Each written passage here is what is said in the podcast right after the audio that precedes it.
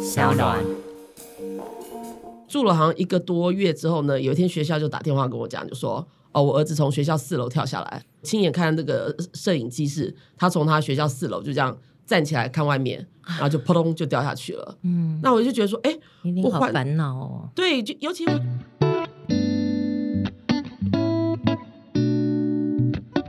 大家好，欢迎收听我们好好说，我是 Irene，我是树林。嘿，树林，我们今天邀约到是这个专业级的人物。对呀、啊，你看我坐的多端正啊，因为老师好有气质哦，真的，而且又非常的善于跟我们聊天，嗯、我们俩也算是不好聊的。最好是我们两个这么健谈，哪个健？没有，今天是我们公器私用，因为刚好我们都是有青少年的小朋友，所以我们就一直要求我们的制作人约访到我们这个郭叶珍郭老师来跟大家分享一下现在青少年在讲什么，在想什么？对，在想什么？对，因为我们在场其实家里真的都有青少年，对，然后你就会觉得说，青少年他们不知道是荷尔蒙影响还是什么问题，为什么讲话老是这么冲？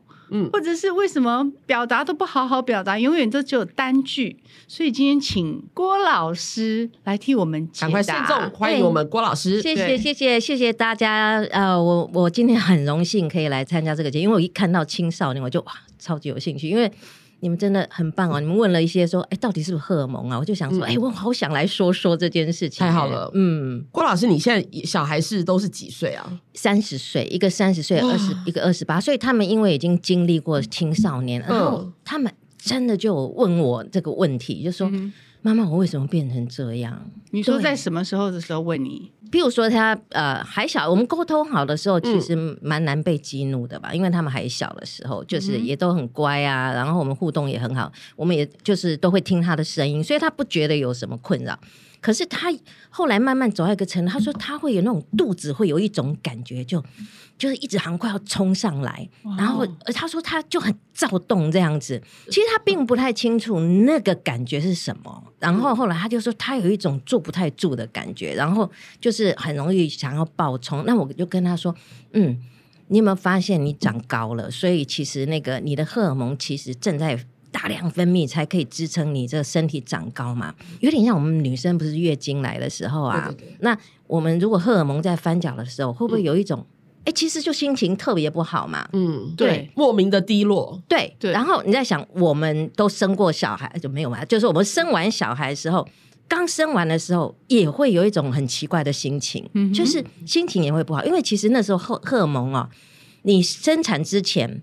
你的荷尔蒙是一个样子，嗯、生完之后荷尔蒙大翻脚，嗯、你说嘛？小孩子要从矮矮的长到高高的，你不觉得这很挑战吗？他心情不好应该是很正常吧？对。教授讲的对，我非常有感，因为呢，你讲到那个他们的荷尔蒙正在爆冲，对啊，我我现在快更年期，我的荷尔蒙也在反转，青春期碰到更年期怎么办呢？真的，我跟你讲，那个那时候只要一个念头有一点点不高兴，哇，我跟你讲，那个好像是一个温度一样，那个汗啊就整个啪。就这样子汗汗如这个，就像在下雨一样。对对对对，所以树林今天穿的少是因为更年期。老师刚刚讲，我确定我还没有更年期，因为没我没有汗如雨雨下的感觉。对，那我就放心了，马上撇开。对，艾瑞，你要介绍一下老师的来历呀？老师来历，其实我我一开始我真的不知道老师，是因为刚好前阵子我儿子有状况的时候，我一个心理的也是咨询师，他说，哎，建议我可以看郭老师的这本书，因为他对于亲子的沟通带给大家就是很多。的就是意见，尤其像呃，老师都是用一个很 peace、很温暖，嗯、可是也不会就是很学术性的说法，又不放纵。嗯、说实在，我也不怎么放纵，我就是就是很懂啊，我就是懂他们这样你就是懂拆招，拆招哦。嗯，可老师感觉 EQ 很好，因为像我们这些父母的最难控制就是自己的那个情绪。对啊，看到小孩就莫名的一肚子问，怎么会这个样子？怎么这个？对，新仇旧恨通通都翻起来哈。对，嗯。的确，老师是怎么样子达到这样这么呃情绪稳定？哎，我我我刚好昨天有发生一件事情。昨天因为我去一个地方工作了六个小时，那我女儿就因为上班回来有一些委屈，她就要跟我说：“妈，我我要跟你抱怨。”他开始讲讲讲讲的时候，我就握住他的手说：“妈妈今天不 OK 哎，我我因为我讲了六个小时的话，然后我眼睛快要闭下来，我们可以明天说吗？”然后他说：“哦，不好意思，不好意思。”他就出去了。那所以我们可以确定，我真的不是神哦，就是说人家说我 EQ 很好。嗯我如果说工作了六个小时之后，而且就讲了六个小时之后，就是听到小孩子如果很大声啊、嗯、尖叫啊或者什么，我一样会崩溃啊。嗯，对。那那时候你都怎么吸收？你应该就是说啊，像昨天那种状况，我就真的很真诚跟他说：“妈妈今天不 OK，我今天状况不好。嗯”但是他等于是说：“哈，那我的需求没有满足、啊。”对啊，会这样子啊。那我会觉得就是说，那就像你知道，我们不是坐飞机的时候都说要自己带安全带，之后才可以帮人家扣嘛？为什么？嗯、我不扣好。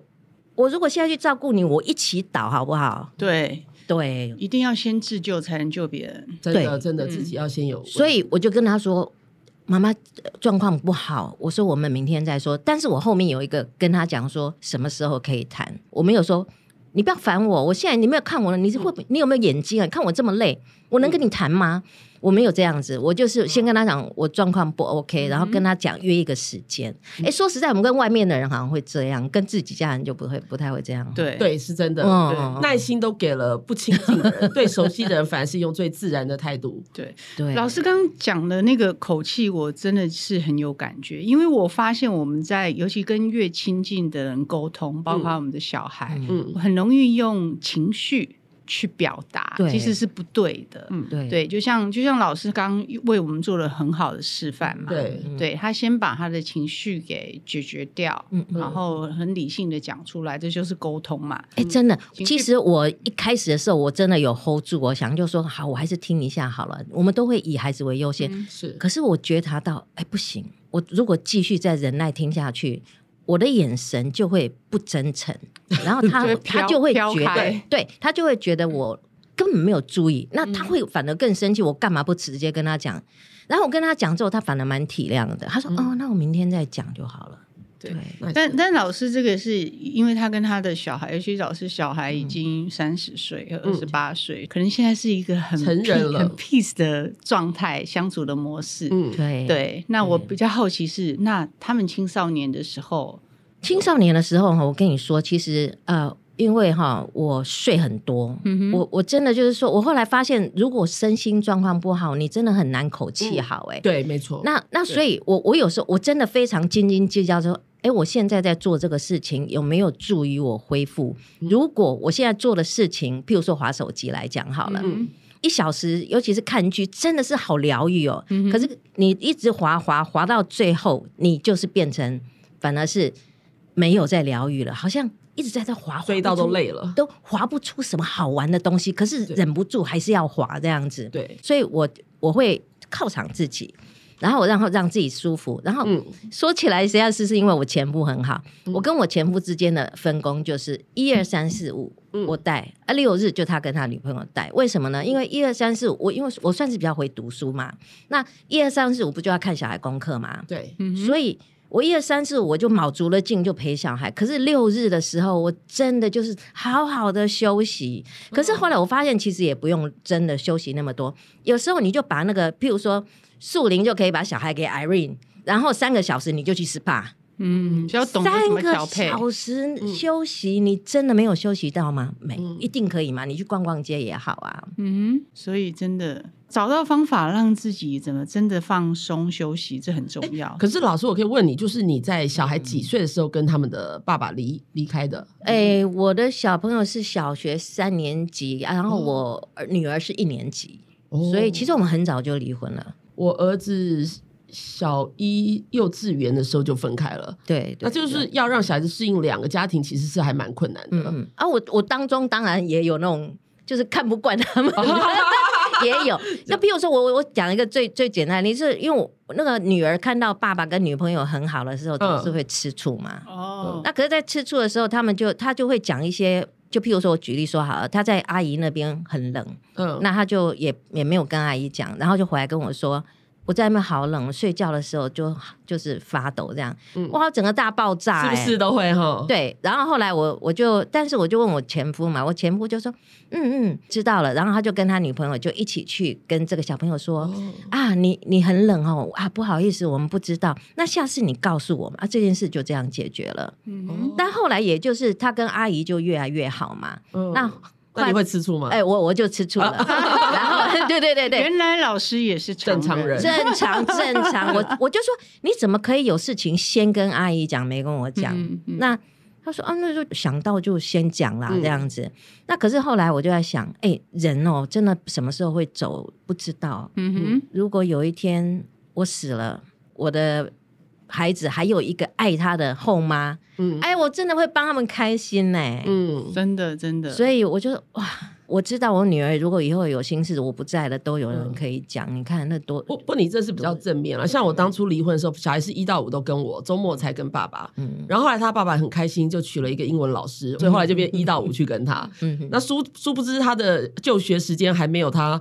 就是他爸的婚姻还没有他就学时间长，他爸又离婚了，小孩又回来了，所以我觉得对小孩子生就是这种，我觉得单亲家庭都会比较有一些很严重的没有的安全感。会会会，呃，那那个像我我那时候等于是说我出国读书嘛，那是不是就搬一次家了？嗯、然后。出国读书，因为种种因素又搬了几次家，然后回到台湾的时候，先跟爸爸住，跟我前夫住，然后又搬一次家，然后后来因为我在新竹教书，又搬一次家，然后后来我等于说又回来台北教书，又搬，后来我儿子就很真诚的看着我说说，妈妈，我希望这次是最后一次了。哦，真的，他还不喜欢搬。那那可是后来我我本来以前都用一种亏欠的心情在看。嗯，可是后来我理解一件事情了，就是人一生当中都不断的在受苦啊，是这样子的。对，所以重点重点不在于不要给他苦，而是碰到苦的时候，我们怎么陪伴他去度过这个苦。嗯，那我就跟我儿子说，嗯，很抱歉我让你不舒服，就是很真诚啦，嗯、就是我们造成人家困扰嘛。我说，呃，很抱歉碰到这样的事，那。我我们就一起回顾为什么会会搬家这样子。嗯，那我说，呃，我希望这一次是最后一次了。所以，我儿子呢，就是从他抱怨，我并没有。骂他说：“哎，你以为单亲好好做吗？我干嘛要搬家？不是都为了你们吗？哦，我没有这样，我为什么老牌？对对对，我就是跟他们说，我真的很抱歉造成你们这样。那我们一起来看那个原因是什么？也就是那个原因不是我说出来的，而是他回想每一次的搬家是为什么。嗯，然后最后我就收个结尾，我还是说我听到了，我真的让你委屈了。我希望这次是最后一次。就后来那一次也不是最后一次。” 反正就先过关再说，先抚平他当时心里的不平。对对对，就是我，我觉得青少年啊，孩子他就是想要被听到，哎，嗯，被认同。对，我还记得啊，我们家两个的两个小时候很好笑，我还特别请我一个毛笔字写的很漂亮的朋友帮我写，讲沟通与表达。哦，然后我就把把 把小孩抓过来，然后我就跟他讲，我就说，在我们这个家里哦，就是什么事情你都可以来沟通，沟通，但是你要学会怎么表达，因为我不是你肚子里面的蛔虫啊，对、嗯，所以我常常从小我就一直灌输跟他们跟他们讲这些问题，嗯，对，所以我觉得其实对于亲子沟通啦，我觉得就是要不厌其烦的。去聊天，去了解，嗯、然后对，对这样子，我觉得冲突会比较少。女人要面对自己的工作，还要面对另外一半，嗯、还要面对自己的小孩，嗯、全都是在沟通，真的都是在修炼的。对啊，嗯、我其实我讲真的，我家小孩两个呢，其实嗯，因为可能还有我的个性，我很黏小孩，嗯，然后我还记得，因为我我到现在，我儿子我儿子十十五岁，我女儿十十过几天十三岁。然后他们觉得我很烦，因为我每天都是要亲亲跟抱抱。嗯哼哼。然后有一天我就去我一个朋友家，然后他女儿好像就是呃，可能去外面过了一夜，然后一回家就是那种好像青蛙，整个人抱在他他爸爸的身上这样子。然后我一看到说，我说你看看你看看，你要不要学学咪咪？无尾熊抱。对，我说人家抱着，我说我要亲你一个，你那什么脸呐、啊？哦、然后我女儿说。人家一天要一次，你一天要七次，谁受得了？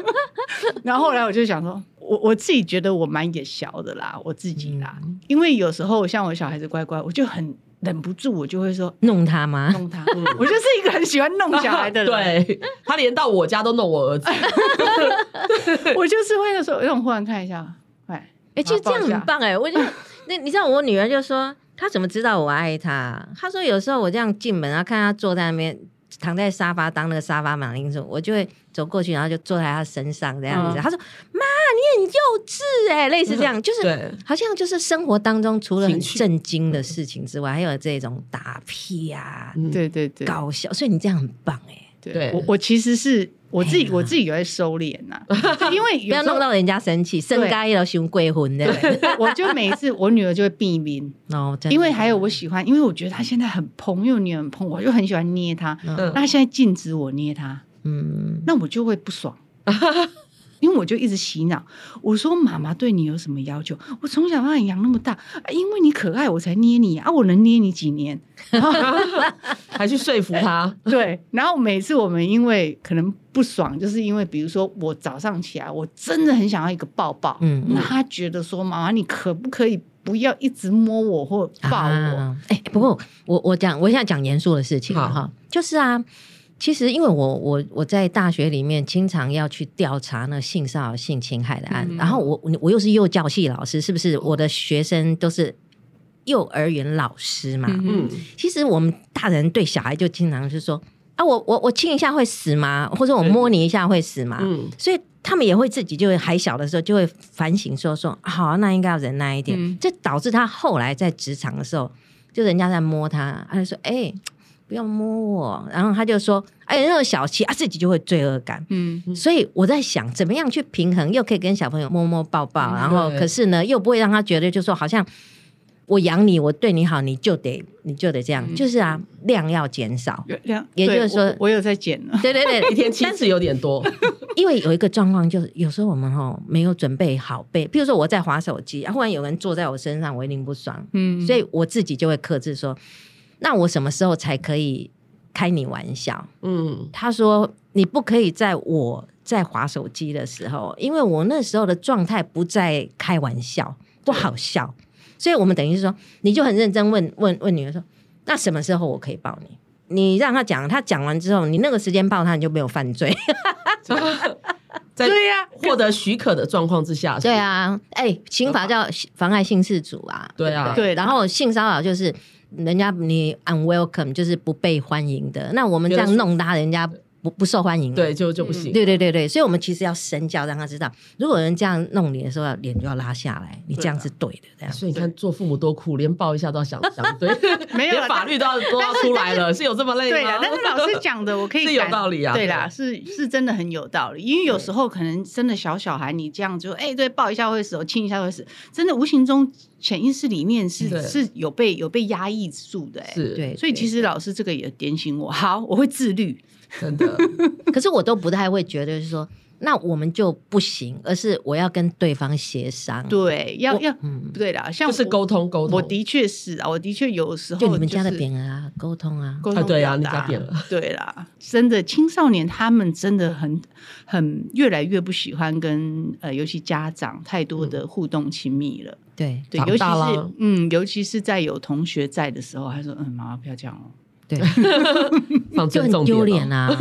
对，因为因为以青少年来讲，他身体不断长大，他代表就是说我已经变大人了，他很怕被人家说是妈宝。哦，对，所以我们就要真的是要体谅一下，就是说，嗯，他可能就是觉得这样他的形象受损。对啦，我想想说，我青少年的时候，我心想，谁要跟妈妈走在一起啊？那我女儿还还愿意跟我出去逛街，所以已经不错了。我应该自律一点。那 Irene，你要不要讲你的经？你最近就是面临到？我其实，在看这个就是老师的书之前，我就说，哎，我其实跟我儿子的相处模式也是像朋友一样，也是就是很轻松。我们两个也是，就是就像他会问说，爸爸妈妈为什么离婚？我也是跟他讲，就说啊，因为就像你小时候喜欢小叮当，长大变成喜欢无敌铁金刚。我说我也是啊，我现在喜欢不同类型的，嗯，所以都是也很 peace，然后没有出什么状况。所以我常常在我的粉丝团也是，就是哎，分享我跟我儿子聊天，我们都会固定就聊天，就是讲一些五四三。那殊不知道，呃，因为我呃去年开始创业，我就变比较忙。然后呢，他就觉得说，哦，比较忙，他就说他要去，就也是会跟我有争执。我说很累，就说我叫你去邮箱帮我拿个东西，你怎么都没有拿，就把他骂的狗血淋头。然后他可能青青少年那时候，呃，去年十二岁，然后他就说他要去跟他爸爸那边住。然后住了好像一个多月之后呢，有一天学校就打电话跟我讲，就说。哦，我儿子从学校四楼跳下来，因为我事业正在上升期，然后觉得说哇，我人生很幸福，就是没有老公，又不需要就是有有吵架又什么，可是有一个很听话的儿子。可是当我听到的时候，我跟老师说，哎，我希望他是就是被霸凌或什么都还好，万一是自己想不开，那问题就大了。对对对，那就诊断出来就说，哎，我看我亲眼看那个摄影机是他从他学校四楼就这样站起来看外面。然后就扑通就掉下去了。嗯，那我就觉得说，哎，我好烦恼哦。对，就尤其会觉得说，哎，我好像生了一个不定时炸弹。因为后来医生都会把这些评论就是忧郁症。嗯嗯，那就是说可能长期家长离异，让小孩子其实很多事情都是放在心里。就像我看到你的书上有写说，你女儿是属于一种共感人。对对对，她因为是天蝎座，我怀疑她就是她其实内心只是假装，因为碰到我就觉得很开心，因为我是乐观的，她就为了配合我就跟我演乐观。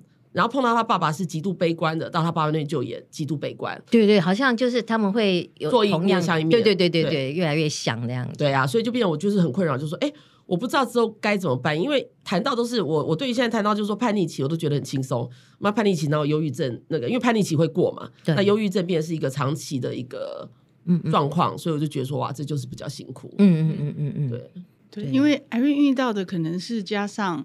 青春期青少年的问题，嗯嗯、然后加上他可能小孩可能课业压力也有，课业压力加上忧郁症的问题，嗯，那可能呃，他跟他的前夫嗯。的教育方式有所不同，嗯，那他们可能不知道对小孩造成什么影响，嗯、所以才发生了这个不好。对啊，我问他说为什么要跳下去，他说。妈，因为我觉得我那个就是课业，他都听不懂。OK，我说我没有要求你什么，我就说只有要求你不要考最后一名就好。他就哭了，说我觉得我那那期可能会最后一名。我说这种跳楼，担心。我说对啊，不是我说你课业不好，我们通常就要临时抱佛脚，你是直接去找佛啊。这这个这个呃太激烈了，然后他也笑一笑。那现在我们也不知道该怎么相处，就一切就是配合他的情绪。所以我就觉得说哇，这个小孩子是真的是要花很多的时间。对其实我女儿，因为她就 officially 真的是有忧郁症，因为她是遗传嘛，就是那个我我有吗？前公公啊，嗯、公公的爸爸都有遗传性，所以她很小的时候我就已经有跟他们说，如果你有想死的话呢，我说其实没有问题，你反正你回来跟妈妈讲一下就好了。嗯，所以为什么要这样？因为跳下去这个事情是一个。一个十秒钟的事情，真的就是冲动。嗯，那所以我只要让他忍过那十秒，他有时候会觉得说啊，有那么严重吗？嗯，所以可是你如果只要跟他说，你你你怎么那么傻，怎么可以去死的时候，嗯，他会觉得就是说，哦，对啊，你看我就是又笨又糟，嗯，所以我真的是不适合留在这个世界上。嗯嗯，所以我的小孩，他有譬如说他他以前呢、啊，如果他就说。他其实那时候是高三嘛，啊、哦、也是。啊，高三的时候就是，他就觉得哇，人生怎么这么苦？嗯、哼然后他就说，如果跳下去，就一切就结束了。嗯、所以他跟我讲的时候呢，有一种讲法叫做，有那么严重吗？人生有那么多路可以走，这是第一种。第二个呢，我其实我就是用第二个方法，我说，哇，真的耶，我压力真的很大。我想到我以前就是。觉得自己功课都很不好，然后大家都看不起我，我也想要一走了之，所以他就觉得好像我有 get 他这样子，他觉得有懂，他就比较不会想要去死。为什么呢？呃，我曾经听过人家讲啊，他都说，呃，你为什么想死？他说，嗯，因为我已经太痛了，痛了想要死，不要再留我。他说，我说那如果你不痛，你会想走吗？不会啊。我说对，所以重点在这个痛，对不对？对，所以。你不是想死，嗯，你是想解决功课的问题。对，先跟他们讲，说你这样是很正常的。青春期人尤其真的很担心人家说，觉得说你觉得我不正常，嗯，然后你会觉得说有那么严重吗？嗯，这句话是绝对不能讲，要跟他讲说，对啊，妈妈以前也经历过这一段，嗯，然后我也觉得好苦这样子，然后接着呢。他说：“好啊，那如果说功课不好的话，我们来看看可以怎么办？你比较想要怎么样？嗯、所以，忧郁症的人他是可以说我的形容啊，就我的观察了哈。嗯他们有很多的情绪跟苦，然后在心里面不断的，就像洗衣机里面在那边一直搅，对，然后有点像脏衣服，就一直洗，然后水又没有排掉，嗯、是，然后就越洗越脏，嗯，好啊，然后所有的衣服通通都脏这样子，因为本来某一件还没那么脏，嗯，所以最重要就是要让他能够愿意讲，然后就水不就流出来了，脏水就流出来，嗯，嗯，然后问题是我们讲话的时候就会据点他。啊，对，会也会。对，那所以不据点，真的就只有一个方法。跟你们讲，那超简单，可是要要练。嗯，就是把他的话用你懂的方式讲一遍，然后勒住舌头，绝对不要评论。嗯，只要做到这一点，我告诉你，捏大腿。哎，捏大腿，真的是。我后来有发现哦，你只要他讲的话，你复述一遍，但是不能要像鹦鹉一样，就是每个字都一样，他会觉得你在笑他。嗯，就你大家说，我听懂了是什么，然后你听懂了。然后这样啊，不要评论哦！我知道你想评论，你还没有那个资格评论。为什么？你要等到他很冷静了，当他说“妈，我怎么办”的时候，我们才拿到入场券，因为那时候他才准备。就像我们俩，我们我们三个人在在谈的时候，你们一定是看 Q 嘛，就看说。我好像停了，你们才会接话。对，我们对孩子也是这样子，要那个默契。对对对对对对，对了，对孩子不要什么就觉得理所当然。我是你妈，我当然可以，嗯、对不对？对，所以有时候反而我们要退一步，把舌头。勒紧一点，嗯，不是说不能说嘛，我们等适适合的时候再说。艺术说话的艺术，真的真的真的。所以我就是很佩服你们，像树林也是一个儿子一个女儿，我光是一个都搞不定了。你们这样要同时面对男生的这个情绪，一向面对女生的情绪，我觉得做父母真的是很辛苦。对啦，我觉得 Irene 现在可能你他的挫折感比较大，因为他面临到的这个问题对他来讲是一个打击，因为差点就没命了。对对啊，他跟我讲的时候，我也不相信啊，我说怎么可能？我自己都不相信。对啊。对就是如果说像有的是有前兆性，就是哎，他可能就已经开始很忧郁这样子，哎，没有在我面前都是很正常。我、嗯、我记得呃，暑假的时候，就是前前前几个月，我还带他去划水啊什么的，表现都很正常。除了比较喜欢沉溺于手机之外，其他都很 OK 啊。殊不知就一个月，哎，他可能那时候可能我在忙，也比较没有跟他联络，他是不是哎又觉得好像连最亲的妈妈也不关心他，是不是就这样跳下去？你，你知道他为什么不跟你讲吗？我觉得他是很细心，他是觉得。不想让我造成压力。对，对，你知道吗？我其实我有一些例子，嗯、我自己青少年发生的事情，然后呢，嗯、我都不敢公开讲，是因为我妈还活着，嗯、我妈八十几岁，我怕我讲了她会难过。嗯，所以即便是现在，我们都已经这个年龄了，嗯，我们都是因为爱我们的妈妈，对，爸爸妈妈，嗯、所以我们去诠释小孩子的不说，应该把它看成他爱你。嗯，而不是说哇，是不是你不信任我，或者是说哦，因为我太忙，其实不见得是这样子，所以更心疼，你知道吗？因为老师说他跳下来的时候，就是、嗯、呃，就在意识不清的时候，都还是写讲妈，然后后来急诊室嘛，哦、急诊室不能待着嘛，是，然后他急诊室一清醒的时候，他是白板上也是用手都不行了，还是写一个妈字，哦，就觉得说心理医生都说很注重妈，可是。他就是把自己很隐藏，因为他好像是 A 型的，就比较内敛型的，就不像我是巴拉巴拉什么都讲出来，就是纾压，所以就会觉得说哇，在未来我就觉得很担心。尤其我现在发现，就是因为你儿子可能比较大，可是在最近这个年纪，发现好多小朋友都忧郁症哎，是是，有的是发生的，有的是没发生的。那我儿子是比较极端，直接跳下去；有的是动不动是一一天到晚说想要跳下去，嗯嗯，这都很恐怖哎。对对，所以不想说这是文明病吗？还是是我们的社会太什么状况？嗯嗯嗯嗯。就是其实那个呃以前的年代啊，嗯、没有什么网络嘛，怎么比比我们班嘛，啊、班牌、校牌，给给是这样子。嗯、可是现在比太多了，对，不止不止比功课了，还比用的东西。都有。然后，所以其实小孩子的压力就是他发现他好像。即使功课很好，他都觉得自己社交不够好，所以越比就自己就觉得觉得自己不够好，那觉得不够好就一直想怎样可以更好，或者是有人家有没有在笑我，所以像不像我讲那个洗衣机里面就一堆嘎啦嘎啦嘎啦嘎啦嘎啦嘎啦这样子，所以可能是因为这样，所以我们现在大人也很多忧郁症啊，也是因为我们后来。也开始像那个一堆脏的衣服在洗衣机里面洗，不是因为新闻，就像因为我以前不会重视太多社会新闻嘛，然后自从我儿子跳下去之后，就莫名其妙就看一些社会新闻。然后前几天又有一个小孩可能跟妈妈吵架，然后正常去学校，隔一阵子又回到自己家楼顶楼跳下来，嗯、我就觉得哇，好恐怖啊！我周遭都充斥着这样的一个行为，无形中就会被感染。对对对，我跟你们讲，其实哦，嗯，你。我因为我刚刚就讲我女儿的例子，哎，我很谢谢我女儿让我讲哦，就是我就她说，她就说，她跟我讲说，妈妈，我差点跳下去，是因为她非常相信，她这样讲的时候不会被我吐槽，嗯。嗯哼，然后所以她敢讲，嗯，那所以她有状况的时候，有点像是稍微还没有走到最高峰的时候，才一半的时候，他就已经巴拉巴拉一直讲，有点像人家不是讲说，常常生病的人反而不会死嘛。嗯，他大概就是那样，哦、他就常常在讲讲出来了。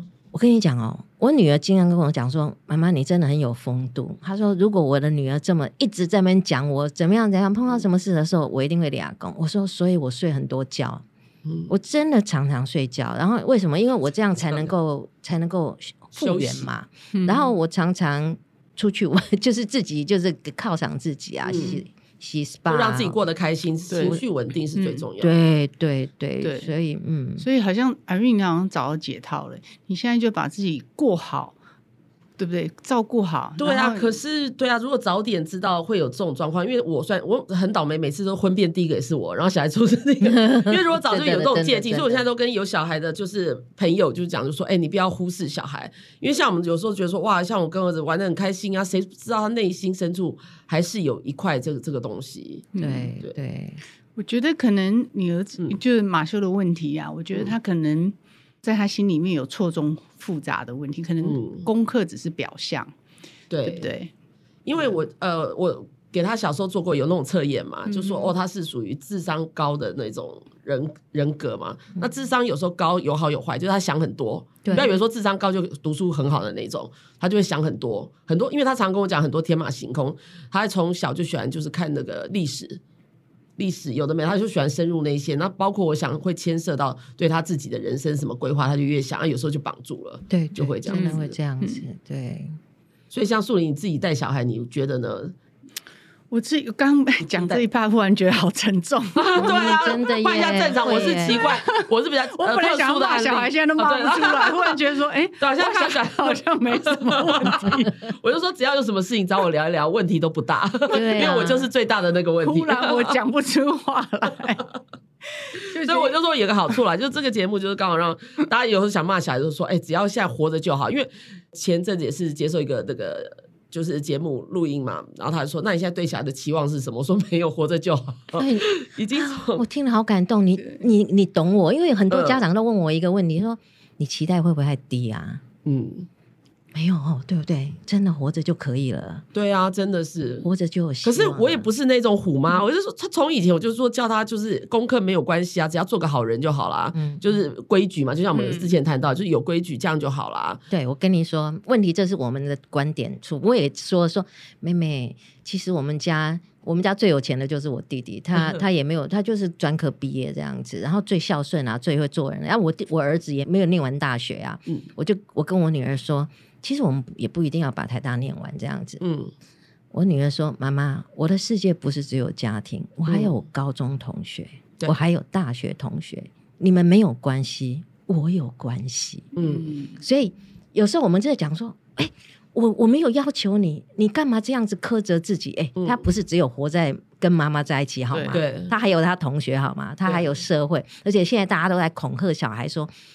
呃，现在房子多贵啊，活不下去啊，哦、怎样怎样怎样？你、哦、你真的没有影响吗？真的没有影响？他们都说现在什么在心里都会有。其实那个都，他们就说啊，关我什么事？其实那都是多多少少，他就觉得哇，活着好难。哎、欸，可是没有，我我我有点想法，就是我就觉得真的很奇怪。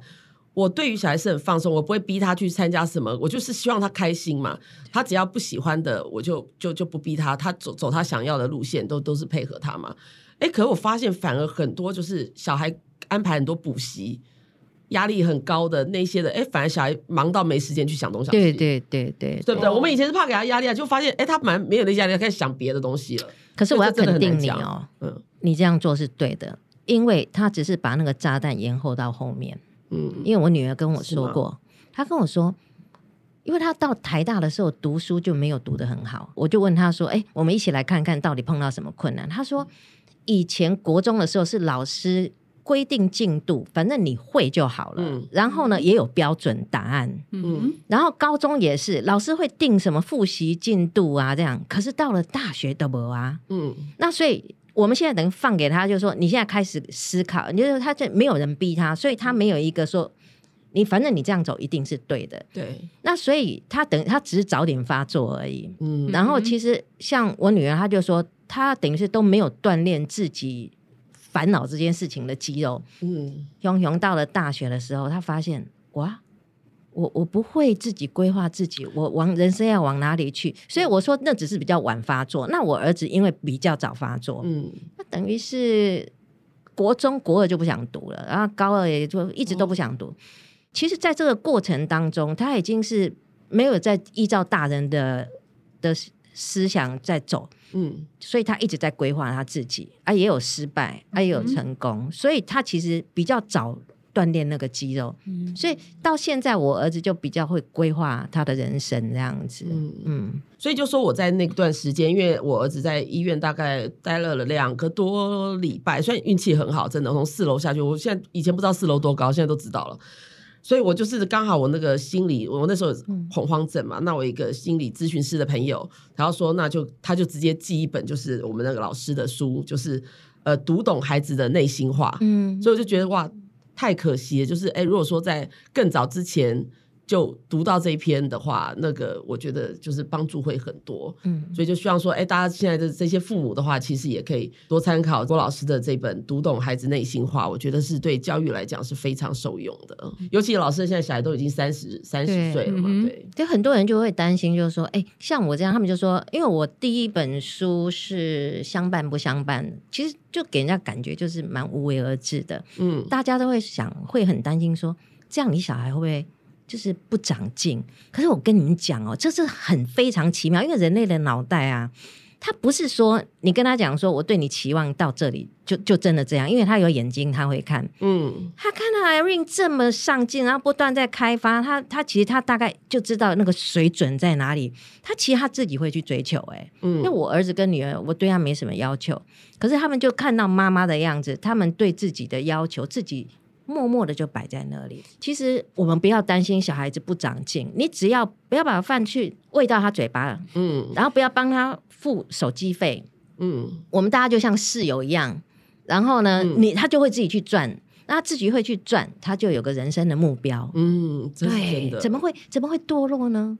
嗯，不会啦，绝对不会。我，我最近因为我有嗯、呃，就有一个朋友，他最近就写一篇文章，他说真正的爱是不会宠坏任何一个人的。他是讲给孩子，就是因为有些人说你会把小孩宠坏，对、嗯，那我就对这这一句话非常的有感觉，真的，因为我自己回想，对，爱是不会宠坏任何一个人的，是因为你用了错的方式。嗯，对不对？对我，我在因为我在学校还有教一个婚姻研究，我就我就有发现，就是因为我们被被教育，就是说我们对先生，就是我们应该什么什么东西都弄好，不要让他担心啊，这样。那后来等于说，我们的伴侣他不用锻炼爱的肌肉，嗯哼。那因为你你想看，我不用努力，你就已经都做这么好，那我努力好像有点白费力气，那我是不是就把力量拿到外面去？嗯哼。所以我们要让我们的家人啊，就是呢，一起分工很清楚，然后不要做好女人，不要做好女人。对，你做好女人，你等于是跟再放一个信息给他，就说你不用，你不用为我尽力了，这样子。对对，真的真的，你看我们点头如捣蒜啊。我记得我小时候看的那种书，就是坏坏女人有人爱，是不是老派？哎哎，你你这个好像是那种晚上言情之类的，那是总裁系列啦。总裁系列，我那个是恋爱教学，坏坏女人有人爱。而且我跟你讲，那是一个很神秘的力量。譬如说，以一个伴侣来讲啊，就是说我们女生，如果说我们的伴侣是男生，那他因为你很难搞嘛，或者很需要照顾。他就不断的要花心思啊，买东西啊，或帮你做什么。嗯、当他做了很多的时候，因为我们人不是笨蛋，就我做很多，我心里我就会想说，我一定是很爱你，我才会做这么多事嘛。嗯、我说不爱你，我我神经病吗？嗯、然后做很多之后呢，人就是这样，有点像我们投资。我投资这个录音室啊，我投资这个什么，我已经那么多了，我就希望回收，所以不太可能跟我们伴侣分手。所以呢。当我们伴侣投越多的时候，他要跟你分手就越难，所以我们刚好做的又是相反。对对，要让人家花时间在你身上，人家才会舍不得。是是是，我当初结婚也是觉得全部家当都投下去，不能轻易分开啊。这是真的有道理的，这真的有道理啊。对对，都说哈了，那那怎么办呢？只能穷一屁股走啊。真的能够认赔杀出是不多的，大家就说好，我就要继续熬下去好了。我是因为没有资本的，只好认赔杀出。所以我都是走到，因为我的我的路都很硬 哎，真的蛮硬，真的。对，不会啊，可是也很感谢，就是我们今天郭老师来跟我们分享，无论是对小孩还是有婚姻，我觉得对大家都有很大的这个帮助。所以今天我们大家回家又可以开心的面对我们的小孩。是的，谢谢大家的收听，别忘了到各大平台订阅、留言加分享。我们下次见。